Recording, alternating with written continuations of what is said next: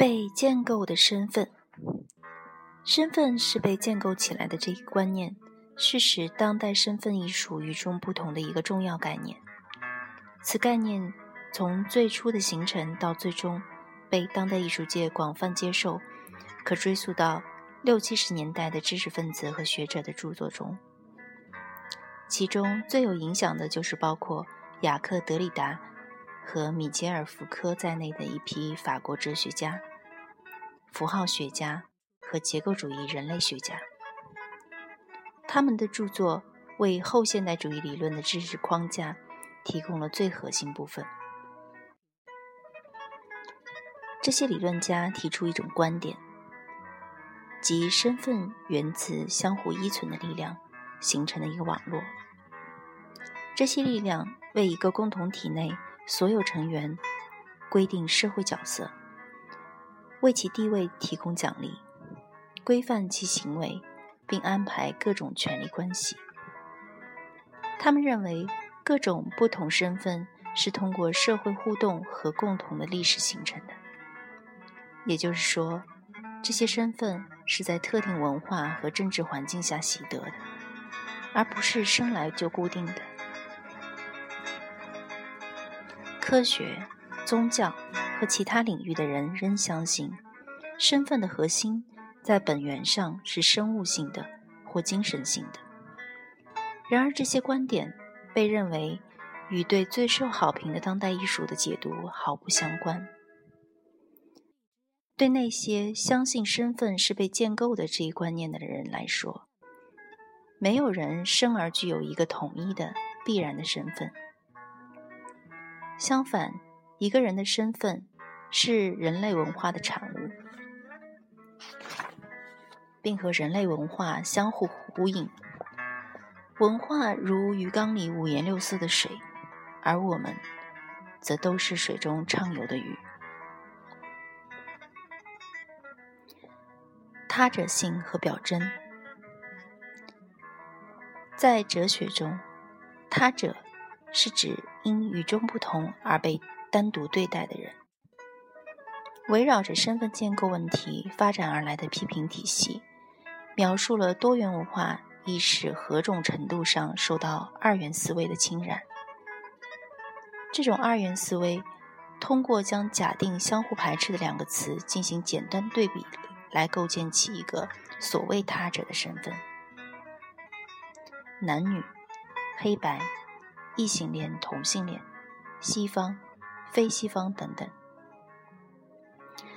二元思维维持着欧美中心主义，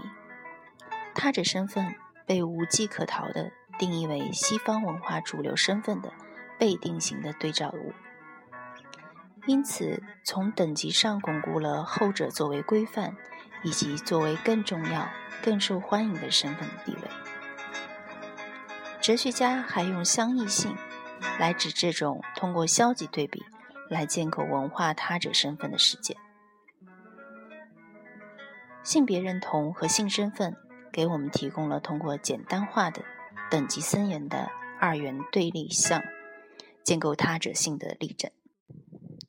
二元对立项试图在身份范畴内消除多元性。在主流西方文化中，男和女。被理解为鲜明的对立项，异性恋是对立于同性恋的正常行为。但无论是在人们的现实生活中，还是在艺术和理论研究领域里，性别和性身份则更为复杂多样，更容易处于变化和论证之中。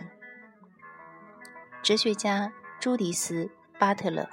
一九九零年出版的。颇有影响力的著作《性别麻烦》，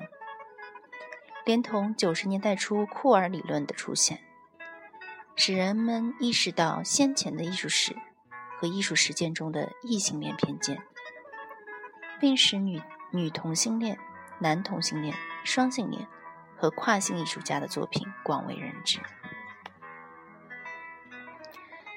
艺术家通过从各自的视角去表现自身的多样性身份。通过寻觅一种声音，以及操控自己的艺术来表现艺术表现来反抗二元思维。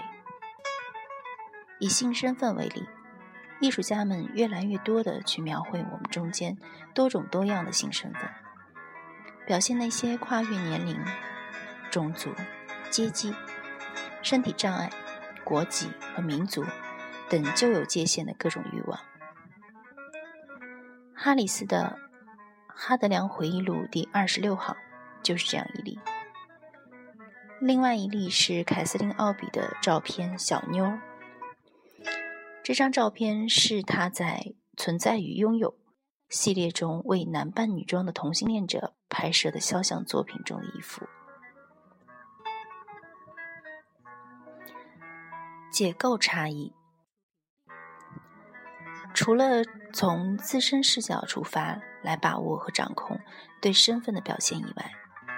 艺术家还通过证明所有身份，甚至那些所谓正常主流身份。都是被建构起来的，来反抗他者化。没有任何身份是自然的和本质的。美国青年画家可海恩德·维里挪用了不同时期和文化中用于建构男性气概的文化规规范的图像，将过去和当下的元素重新混合。萨沃伊卡里尼亚诺王朝的。托马索·弗朗西斯科王子。这幅作品是以一位17世纪的意大利王子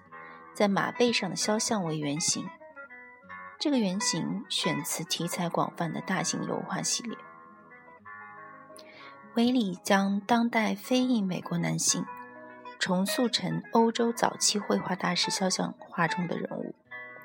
画中的青年男子身穿太空夹克。和宽松的牛仔裤，脚踏时髦的运动鞋，手上戴着华丽的戒指和手链，端坐于疾驰的骏马之上，摆出一切尽在掌握的自信的姿势。然而，这个姿势在欧洲的宏伟传统中，代表着白人权威人物的权力和支配力。平铺于表面的装饰性百合花形皇皇室纹章。以扁平单调的图案衬托了人物和马匹那栩栩如生的表现，强化了带有人工痕迹的作品风格的整体印象。维里在贵族肖像绘画中植入黑人男性形象的做法，揭露了欧洲欧洲中心主义和阶级特权，这二者共同书写了白人富人。和权势阶层的视觉史，这样的历史将有色人种排除在外。这种创作策略也被其他艺术家采用，如瑞尼·考克斯。然而，除此之外，维里似乎还热衷于揭示男性气概一般是如何被穿戴时髦、摆姿势等老套的视觉手法建构起来的形象。意大利巴洛克式的特权阶层文化和城市嘻哈文化这两个世界彼此发生碰撞，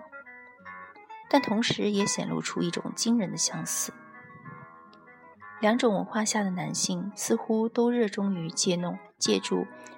稍稍走动姿以以及尽情享受他们时代的过度消费狂潮，来表现自己异乎寻常的男子气概。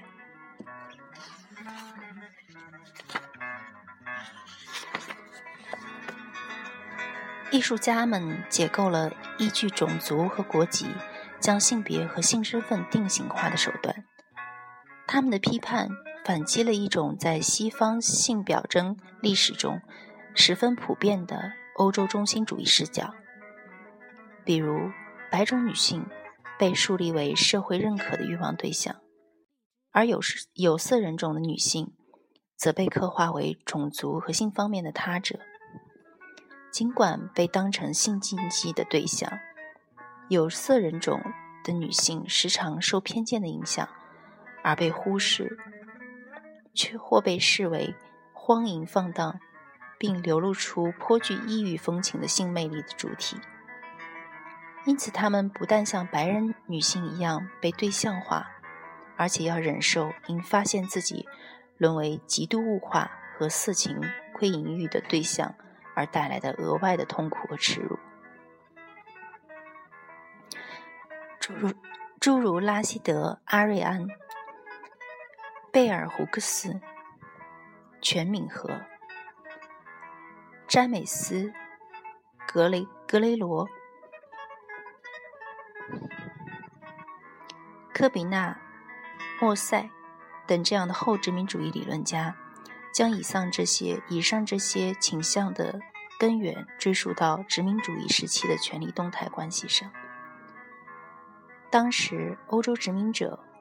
为证明奴隶制、强暴行径以及其他形式的压迫和暴力的合法性，将被征服的殖民地人民定性为野蛮好色、缺乏自己的主体性的人，因此必须以极端手段对他们实施控制。这种偷窥式的父权制倾向弥漫于西方医学、人类学。和人种学研究领域。十九世纪时，殖民地人民被当作标本，以供研究、测量和拍摄，以及在公共场合展出，以满足西方观众的幻想。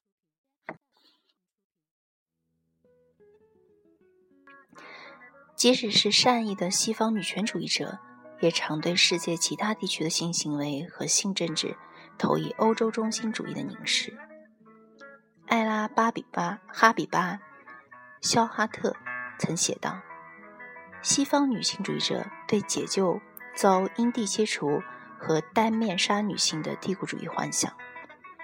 暗示这种将西方白人价值观视为普遍观念的倾向，并不仅限于男性。例如，谢林·艾沙特。”他的摄影和电影作品向我们展示了从头到脚包裹在被称为伊斯兰罩袍的黑衣里的伊朗妇女。西方观众通常想当然地认为，奈沙特的作品毫不含糊地批判了伊斯兰国家的遮面习俗。奈沙特本人的观点则承认了背景的重要性，比如艺术家意识到，遮面甚至可以起到。抗议西方霸权影响的作用，无需隐藏包括女性性征在内的身体，被视为当代西方文化的重要内容。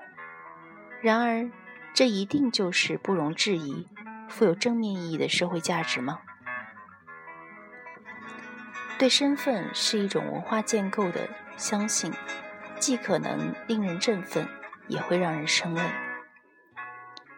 一些人欣然接受身份建构这一观点，只因这种情况提供了变化的可能性。实际上，有能力从头开始重新打造自我，是成为一个真正美国人这一神话的重要部分。它吸引着日益受美国大众媒体熏染的各种文化背景下的青年人，而对其他人来说，放弃自我是稳固不变的这一观念。则有些令人惴惴不安。也许是作为对稳定身份的一种保护，反讽手段有时成为表现后现代建构性、建构性身份的艺术的特征。例如，保罗·麦卡锡的视频表演《圣诞老人》，可被阐释为对身份主题的反讽式即兴重复。在表演中。麦卡锡所扮扮演的圣诞老人，以疯癫的方式对这个深受爱戴的西方文化偶像进行了戏仿，将这位制作圣诞玩具的仁慈老者变为一个怒气冲冲、失魂落魄的漫画式滑稽人物。除了麦卡锡表演作品常涉及到的几个主题之外，似乎还对作为一个白人。尤其是一个白人男性进行了反思、反省和思考。麦卡锡作品中那时而凄惨无助、时而又暴虐狂躁的人物角色，以嘲弄的方式模仿了白人男性的权威形象。这种权威人物似乎由于丧失了昔日对其地位人生角色和身份的信心，而濒于崩溃和错乱的边缘。